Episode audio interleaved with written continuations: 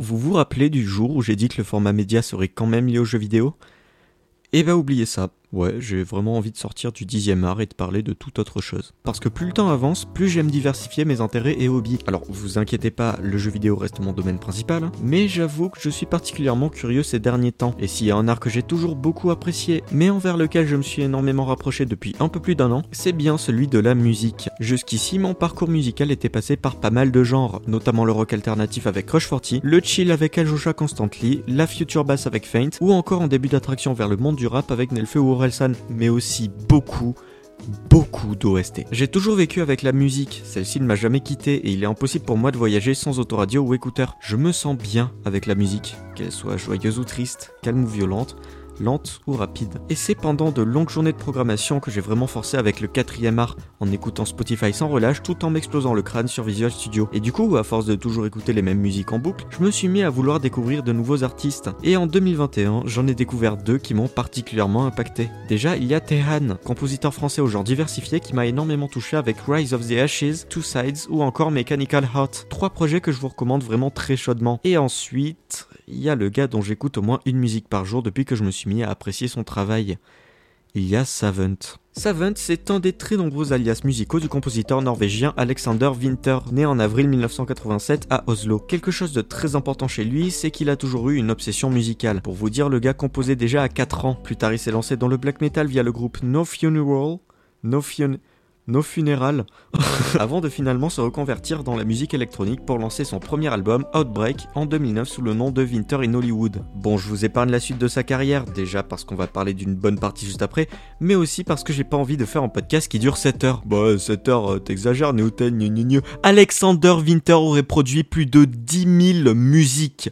Vous comprenez bien que je peux pas là. 10 000 musiques. Ouais. C'est surhumain. C'est même impossible. Mais en fait, ça se comprend assez simplement. Winter est atteint d'une forme d'autisme, le syndrome d'Asperger. Bon alors, je suis absolument pas médecin et je m'excuse d'avance si ma définition est en partie erronée, mais en gros, les patients atteints seraient connus pour exceller dans des domaines précis. Et en plus de ça, il y a un autre syndrome qui touche le compositeur. Un syndrome plus rare qui lui force un rythme de production extrêmement élevé. Un syndrome appelé le syndrome du savant. Voilà vous comprenez un peu mieux le nom de l'alias qui nous intéresse aujourd'hui. Savant est donc, comme je l'ai dit plus tôt, un alias musical d'Alexander Winter centré sur la musique électronique. Il diversifie les genres et les sonorités comme pas possible et joue avec les sons en composant des pistes très complexes et musicalement riches. Beaucoup de ses créations sont d'ailleurs très difficiles à appréhender pour un nouveau venu, que ce soit le genre musical, le tempo ou la patte très particulière de l'artiste. Ouais, j'ai eu du mal avec Savant au début, parce que j'ai foncé vers son premier album sans trop réfléchir, alors que sa sonorité était trop violente et saturée à mon goût. En fait, je pense que chacun doit trouver sa porte d'entrée vers le compositeur. Et c'est assez difficile en vrai. Mais ça tombe bien, ce podcast est là pour ça. On va passer en revue tous les albums de Savant dans l'ordre de parution. Enfin, l'ordre de parution selon Spotify parce que sinon on va pas s'en sortir. Pour comprendre en quoi cet artiste me fascine autant, même carrément qui m'obsède. Et si vous êtes fan de dubstep, de pop rock, de metal, de psytrance, de house, de chill out ou même plus en général d'expérimentation musicale, vous trouverez chaussures à votre pied, vous inquiétez pas. Ah, et étant donné que ça va être sacrément long, cette rétrospective se fera en plusieurs parties, genre 3 ou 4, j'ai pas encore entièrement décidé. Putain, j'en ai trop marre de faire des podcasts qui durent 10 ans, moi. Mais enfin, bref, c'est sans aucune transition parce que j'ai trop la flemme qu'on commence directement avec le premier album de Savant, Niner. Ou Ninur, je sais pas. Niner est sorti en 2011 et c'est mon album préféré de Savant. Voilà, bon, ça c'est fait. Enfin non, il est ex avec un autre, mais on verra plus tard, je m'éparpille déjà assez bien comme ça. D'une tracklist de 13 morceaux pour une durée totale de 58 minutes, il s'agit d'un album sombre, violent, pessimiste, agressif, parfois même désagréable, bref, pas vraiment la joie. La dubstep domine l'album, utilisant beaucoup de glitch, de transitions et de structures inhabituelles du genre. Quant à la sonorité, elle fait selon moi tout le sel de l'album. Niner est saturé, étouffé, torturé, et ça renforce ce sentiment de pessimisme dont je parlais plus tôt. Alors ça n'empêche pas à l'album d'avoir des moments purement jouissifs et agréables, comme pour le drop de Make You Dream.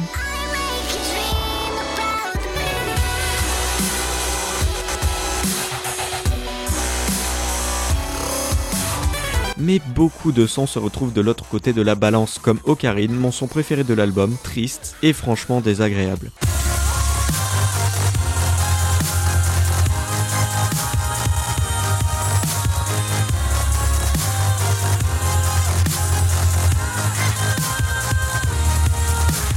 Et c'est ça qui a fait que je n'ai absolument pas aimé Savant à ma première écoute. J'étais plutôt dans le côté DNB ou trap de l'électro, pas dans quelque chose d'aussi extrême. J'avais du mal avec les transitions qui me semblaient si étranges, le côté saturé me repoussait, bref, pas la meilleure première expérience de ma vie. Mais j'ai persévéré.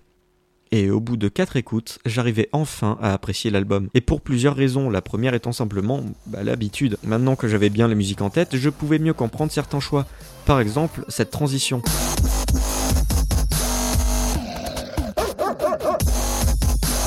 Elle me paraissait risible, mais maintenant je l'adore parce qu'elle est entièrement dans le rythme du morceau tout en lui ajoutant un côté inattendu. Et tout l'album est comme ça. Ça deviendra même la marque de fabrique de Savant. C'est de ça que je parle quand je dis qu'Alexander Winter joue avec les sons. Mais surtout, ce qui fait que j'adore cet album, c'est l'histoire qu'il raconte, ou plutôt celle que j'en ai interprétée. Selon moi, Niner parle de séparation amoureuse. Prenez You Can Play par exemple, le premier morceau de l'album, et plus particulièrement ce passage.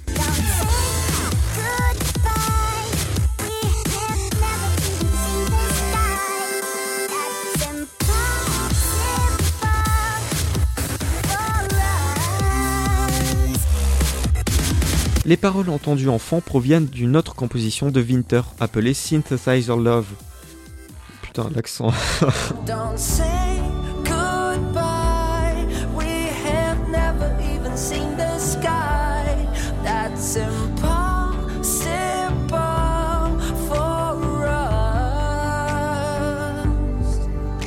Bon alors déjà c'est incroyable et quand j'ai découvert ça j'ai frôlé l'orgasme, mais surtout si on fait attention aux paroles, on est dans le thème que semble viser l'album. Ensuite, Ocarine. Ce que j'entends dans ce morceau, c'est un homme déchiré, chantant l'amour perdu, tandis que les drops remplis de râles désagréables et de glitches saturés représentent les souvenirs douloureux qui ressurgissent. Non sérieux, donnez-moi une caméra, des acteurs et du budget, et j'en fais un clip tellement je visualise ça.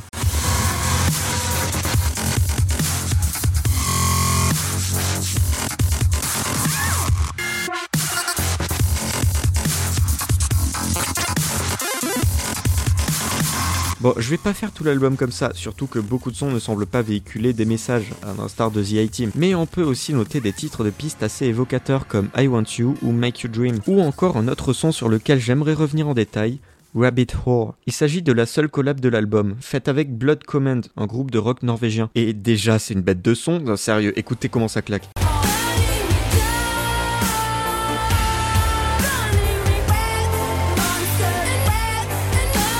Mais aussi, à mes yeux, c'est une réponse directe à Ocarine. Pour moi, les deux pistes correspondent aux deux faces d'une même pièce, à la vision des deux séparés. Et si Ocarine se situe plus du côté de la mélancolie, Rabbit Hole est en pétage de câble total. Le drop est vraiment violent, clairement le plus dérangeant de l'album, comme un burn-out de la part de Cillier Tombre, hurlant toute sa haine et ses regrets dans l'un des morceaux les plus longs de l'album.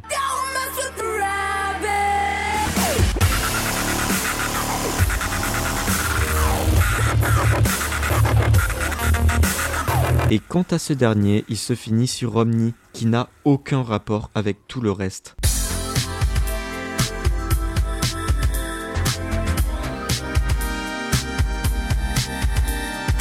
Deux façons d'interpréter ça. Ou c'est pour représenter le passage à autre chose et la fin du deuil, ou c'est un pur troll et ça ne m'étonnerait même pas connaissant le personnage de Savant. En tout cas, voilà, j'adore Niner. J'en parle depuis tout à l'heure comme un projet désagréable à l'oreille et il a clairement ses moments difficiles à supporter, mais il est également très jouissif à écouter et c'est grâce à l'impressionnante maîtrise qu'a Alexander Winter sur la composition et la musicalité. C'est quelque chose qui reviendra dans quasi toutes ses créations, mais le gars a un sens du rythme époustouflant et ça rend tous ses projets ultra intéressants à écouter. Et pour le cas précis de Niner, le côté déstructuré de la dubstep permet des dingueries parmi les plus folles que j'ai jamais entendues. Allez, je vous passe un dernier extrait et on passe à l'album suivant.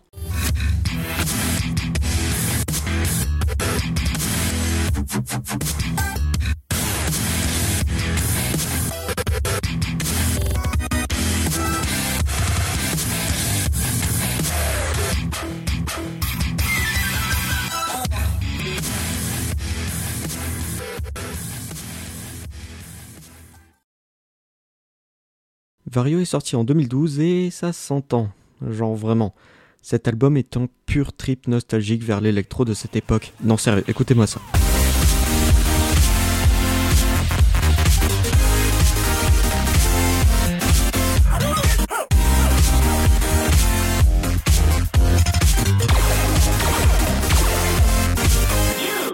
Le genre global de l'album s'éloigne de la dubstep mais reste dans l'électro pur, se rapprochant plutôt de la house. L'ambiance est tout de suite bien plus festive et Savant se fait plaisir avec des drops purement jouissifs et certains sons vous resteront longtemps en tête, comme Hero from the Past.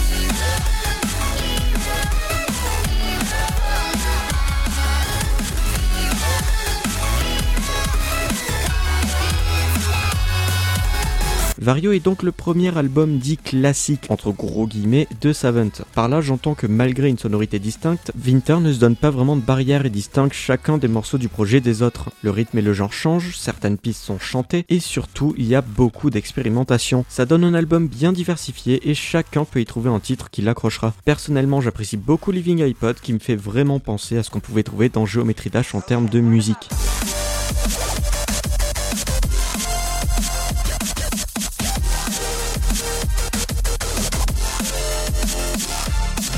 Vario a une structure très intéressante qui m'a agréablement surpris. Sur les 16 pistes qui composent l'album, 8 sont plutôt axées grand public et peuvent être appréciées par n'importe qui à condition d'être familier avec le monde de l'électro, et les 8 autres sont tout de suite plus extrêmes et partent souvent dans de la pure expérimentation, bien plus difficile à appréhender. Et le découpage de l'album fait que ce dernier alterne sur une règle d'un son sur deux. Les pistes dans le numéro est impair sont plutôt tranquilles, tandis que les autres sont du pur savant. Ce que j'aime aussi beaucoup dans ce projet, c'est qu'il se situe à l'opposé total de Niner. Là où ce dernier était violent, pessimiste, le tout pour à mon sens véhiculer une histoire et des sensations difficiles, Vario s'en contrefou et nous offre 1h15 de pur enjaillement sans vouloir faire passer n'importe quel message. Enfin, c'est ça à 3-4 pistes près. La première, c'est Anti-Pixel. Cette piste m'a vraiment secoué. Située juste après Hero from the Past, soit l'une des plus grands publics de l'album, elle change drastiquement l'ambiance, si bien qu'à la première écoute, j'avais vraiment l'impression d'écouter bah, du bruit.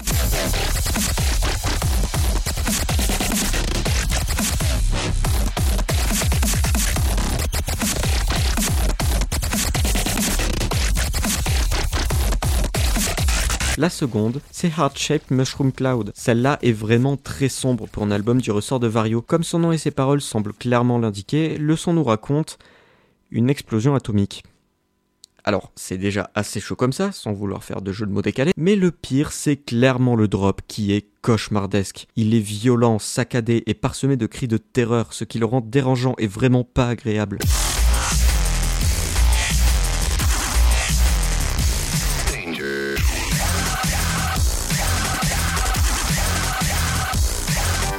Bon alors je vous rassure, c'est le plus dur de l'album. Le troisième son qui sort de l'ambiance de Vario, c'est pas parce qu'il penche vers un côté brutiste, ni qu'il raconte une histoire vraiment sordide, mais parce qu'il replonge dans le thème de Niner. Déjà, les paroles de cette piste appelée Trust Issues ne laissent pas beaucoup de doutes. On est de retour à la séparation amoureuse. Je ne te ferai plus confiance, c'est clairement le genre de truc que t'entends quand tu peux plus sauver grand chose. Mais ce qui rend cette musique vraiment mémorable, c'est le drop.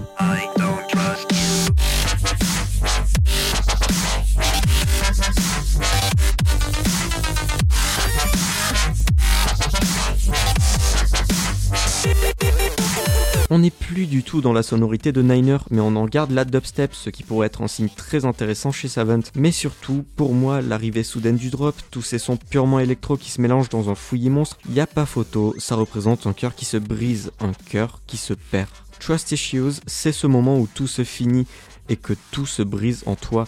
Et ça, ça prouve bien une chose, le thème de l'amour est très souvent présent chez Savant. C'est un fait, on verra qu'il réapparaît dans d'autres albums, mettez ça dans un coin de votre tête. Mais aussi, j'aime à considérer que Vario est une suite directe à Niner. Souvenez-vous de comment finissait ce dernier avec une musique plus dansante, et si celle-ci était la sensation de deuil fait, Vario serait le retour aux festivités. Alors oui, après en deuil, il y a toujours des moments où tu vois la vie de façon plus sombre, où tu te sens mal, où tu repenses à des trucs pas cool. Mais ça t'empêche pas de vouloir te lâcher, d'arrêter de déprimer et en profiter pour te faire kiffer en bon coup. Et pour moi, c'est ça, Vario. C'est ce moment où tu t'éclates après une période difficile, où tu réfléchis pas, tu ramènes des potes et vous faites le zbeul. Ce moment dont les derniers instants sont pour moi représentés avec brio dans Thundercloud, le dernier son de l'album, et son ton plus calme malgré des drops explosifs.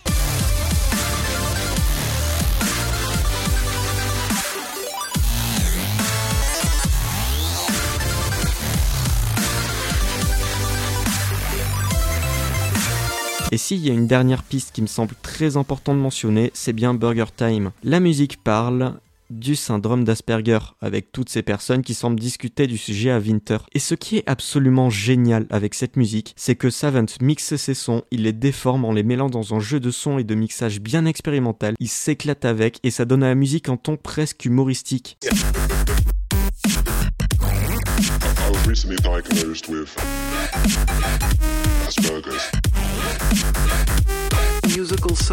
Là encore, on peut interpréter ça de plein de façons différentes, mais pour moi, c'est la plus belle preuve que Savant s'en fout ça l'amuse. Au contraire, il a décrit son autisme lui-même dans son dossier de presse, il parle souvent des bons côtés d'Asperger, bref, il ne le prend vraiment pas comme un handicap, ni même comme un problème. Et non seulement je trouve ça vraiment super, mais en plus, le fait que ce son soit placé dans cet album qui a pour vocation de tout envoyer chier et de s'éclater, ça me fait kiffer. Vario, c'est donc à mes yeux l'album parfait si on veut découvrir le style expérimental de Savant. On se laisse très facilement porter par son rythme, la générosité de ses drops et son côté très festif. L'album est super libérateur, surtout si on l'écoute juste après Niner. Écoutez Vario, vraiment. Allez, on passe à l'album suivant. Il y a un problème. Si mon interprétation de l'histoire racontée dans Niner était venue comme une évidence, celle de Vario a tout de suite demandé un peu plus d'efforts, mais on pouvait toujours faire quelque chose en liant les deux. Pour Overworld, Oubliez ça. L'album fait partie des projets purement expérimentaux du compositeur. C'est en gros pêle-mêle de plein de genres, de sonorités et de tests de la part de Winter. Il n'y a aucune direction générale et ça peut donner à l'album un côté bordélique et fouillis pour ceux qui en feraient une porte d'entrée vers Savant. En revanche, les fans de l'artiste sauront clairement y trouver leur bonheur au vu de la richesse musicale qui leur est proposée. C'est donc pour ça que je ne recommande en aucun cas Overworld pour un nouveau venu. Mais je vais pas juste skip au prochain album. Comme je le ferai pour tous les projets de ce style, je vais revenir sur quelques-unes des 17 pistes sur lesquelles j'ai quelques trucs à dire. Et ça commence directement avec Starscream Forever, qui est un véritable bijou dans la discographie de Savant.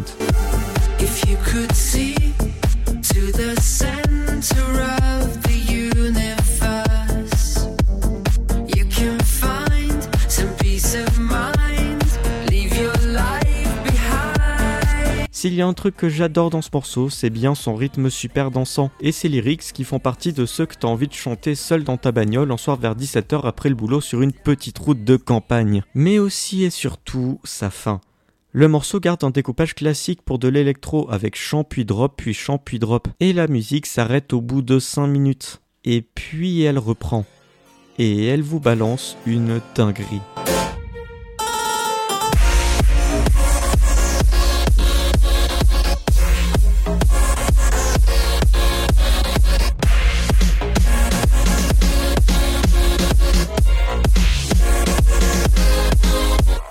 Ensuite, on a Ride Like the Wind. Bon, alors ce morceau, c'est un piège, et en fait, je ne sais toujours pas si je l'aime.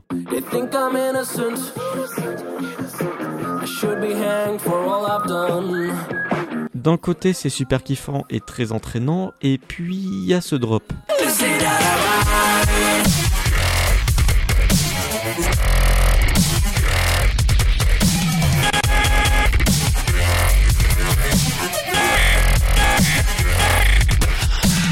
Il casse vraiment tout et ça sera sûrement pas au goût de tout le monde. Personnellement, j'adore ça. Mais j'ai découvert récemment qu'il s'agit d'un remix et de plus un remix d'une autre musique de Winter. Et pour autant que j'aime ce drop, je trouve pas que cette version ajoute quoi que ce soit au morceau original. Genre tu peux le mettre plus ou moins partout ce drop en fait, et ça passe. Mais bon, juste après ce titre arrive Dirty Mary. Et là, je ne saurais trop expliquer pourquoi, mais cette musique a eu l'effet d'une bombe sur moi, surtout à ce passage.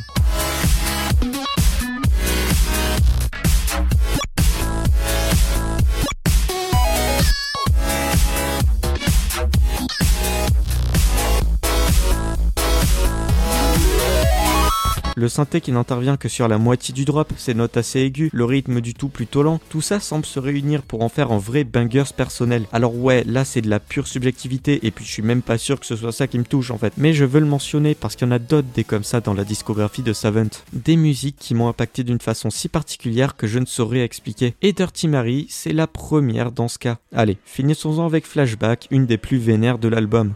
Alors oui, c'est la musique que vous entendez en fond. Alors euh, c'est cool, ça fait un peu musique classique, c'est sympa. Et puis au bout d'un moment, le morceau s'accélère, il y a comme un build-up. Et puis il y a ce drop.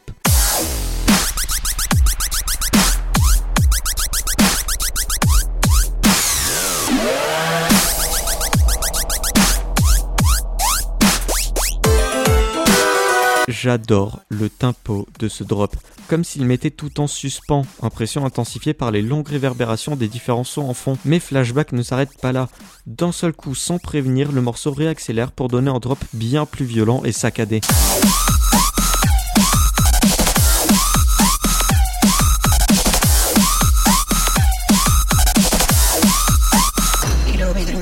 Et puis ensuite, le premier drop revient, cette fois accéléré à la vitesse du second. Et pour finir, c'est le second drop qui revient à la vitesse du premier. C'est assez particulier comme délire. Mais qu'est-ce que c'est kiffant quand t'es dedans. Mais voilà, je n'ai plus grand chose à dire sur Overworld. Je l'apprécie beaucoup pour sa diversité, on sent clairement que Savan se lâche sans chercher à plaire à qui que ce soit. Il est à fond dans son style et c'est génial à écouter. Encore une fois, si on est déjà habitué et qu'on apprécie ce que le gars fait. Et même si vous êtes dans cas, il vous faudra possiblement quelques écoutes avant de vraiment appréhender chaque morceau. Petite mention spéciale pour Breakdown et Robot People Monster que j'apprécie beaucoup mais pour lesquels je n'ai pas grand chose à dire. Et on transitionne sur le prochain et dernier album de cette première partie, ISM, après un dernier extrait d'Overworld.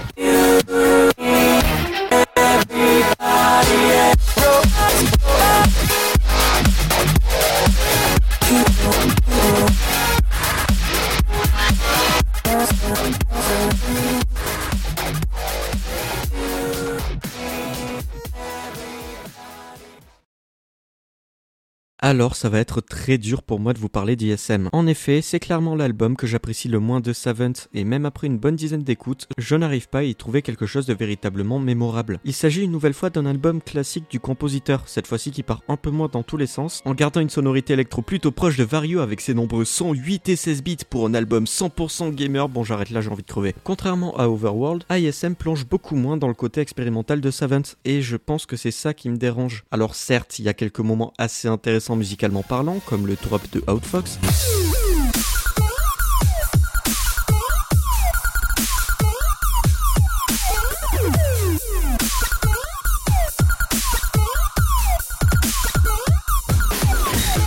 Ou encore The Beat, qui me fait penser à ce qu'on pouvait trouver dans l'album précédent.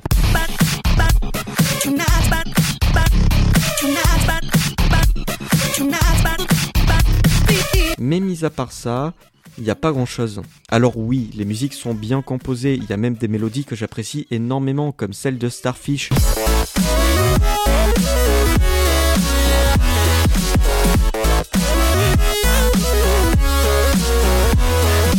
Mais rien de vraiment fou à mon goût. En fait, je pense que j'ai été trop habitué au côté inhabituel de Savant, à ses transitions avec des chiens qui aboient, ses changements de tempo ou de style musical, et c'est quelque chose qui était de plus en plus présent avec Vario, et surtout Overworld qui n'était que ça. Et tous les albums qui suivront continueront dans cette voie. Et là, tu arrives sur ISM, qui n'a vraiment rien de particulier. Donc ouais, j'ai pas vraiment apprécié celui-là. Alors c'est pas que je l'aime pas, hein, je trouve les sons sympas, mais justement, je ne les trouve que sympas. Mais en revanche, à défaut de me faire kiffer, je pense que cet album peut être une excellente porte d'entrée. On reconnaît quand même la patte de Savant, les drops sont tout de même généreux, et le côté moins déchaîné de l'album le rend sûrement plus adapté à la découverte de l'artiste, tout en révélant son style plus extrême dans de rares extraits. Donc ouais, je pense que c'est une bonne piste pour commencer, à l'opposé d'Overworld. Et le truc, c'est qu'à part ça, je n'ai pas vraiment grand chose à dire. Il n'y a aucun morceau qui m'a vraiment marqué, ni sur lequel j'ai quoi que ce soit à raconter, si ce n'est Nightmare Adventures, que je mets en fond de podcast depuis un petit moment pour une raison bien précise, mais vous comprendrez pourquoi dans un autre épisode.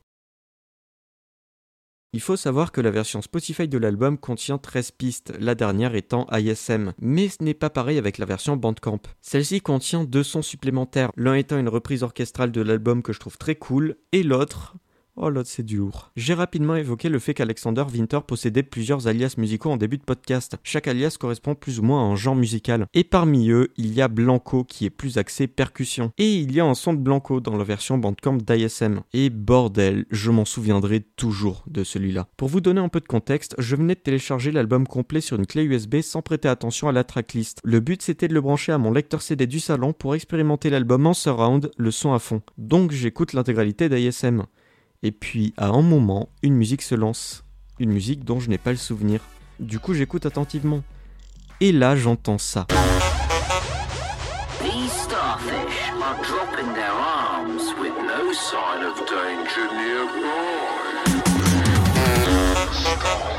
Et j'ai giga hype. J'ai tellement hype. Puis le drop est arrivé et c'est un de mes meilleurs souvenirs de Savant.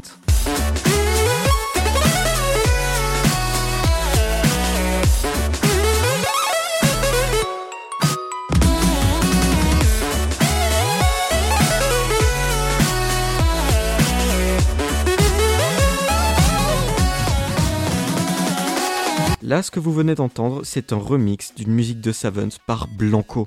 C'est exceptionnel, on est d'accord.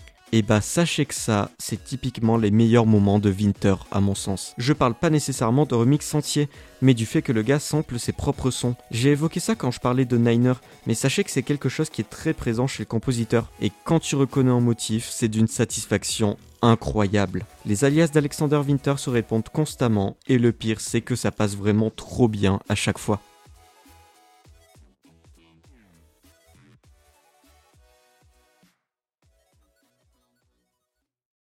Mais enfin, voilà. J'en ai terminé avec la première partie de cette rétrospective. J'espère que ces quelques analyses et pensées sur ces albums vous auront plu. Je précise que je ne suis absolument pas spécialiste dans la musique, loin de là. Je n'ai jamais rien étudié sur le sujet, donc désolé s'il y a des imprécisions, voire des grosses conneries. En tout cas, il me reste encore beaucoup d'albums de Savant à traiter. Je vous donne donc rendez-vous très bientôt pour la suite de cette rétrospective, mais après en format court parce que là j'en ai trop marre. Également, si vous voulez plus de contenu sur le sujet, je peux vous recommander la critique de Niner réalisée par La sur sa chaîne secondaire, ou bien celle sur Un album au style metal d'Alexander Winter. Je vous mets tout ça dans la description. Également, si ce podcast vous a plu, vous pouvez me le faire savoir en suivant l'émission et en la partageant partout autour de vous. Genre, vous allez voir un gars dans la rue, vous le frappez, vous le mettez au sol et vous lui dites que je fais de superbes analyses sur les bandes dessinées du fameux Sonic le hérisson. Et si vous êtes sur YouTube, les commentaires et les pouces sont à votre entière disposition pour d'éventuels retours très appréciés. Et vous pouvez aussi me suivre sur Twitter, @neotailfr ou rejoindre le serveur Discord. Tout est dans la description. Sur ce, je vous laisse, prenez soin de vous et de vos proches. Des bisous.